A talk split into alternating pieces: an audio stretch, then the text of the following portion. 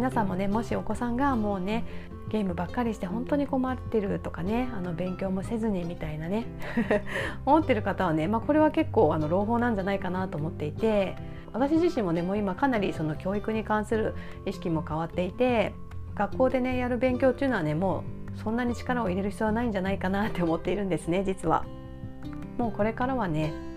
子供も小さいうちから社会の中でねどう生きていくかっていうねその実践的な能力の方をね意識して生きていく方が大事なのかなと思っていてなので学校でね成績が悪かった悪くたって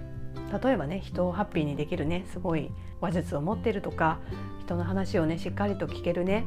傾聴力を持ってるとかそれとか壊れたものをねすごく上手にね直せたりとか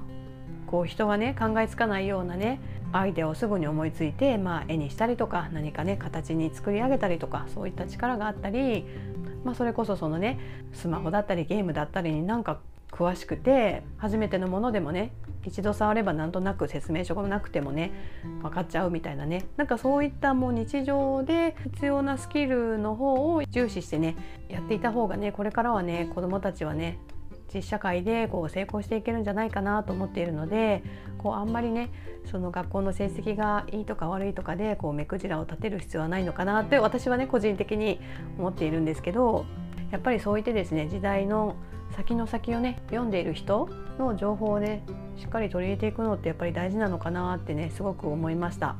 それはまあ次のねそういった新しい流れが来た時に自分がねすんなりとこう乗っていけるということもあるし、まあ、今ね子育てであなたが悩んでいたりとかするのであればその今の社会がこうだと思ってしまっている固定概念その中でなんか今あなただったりあなたの子供さんが苦しんでいるんだとしたら、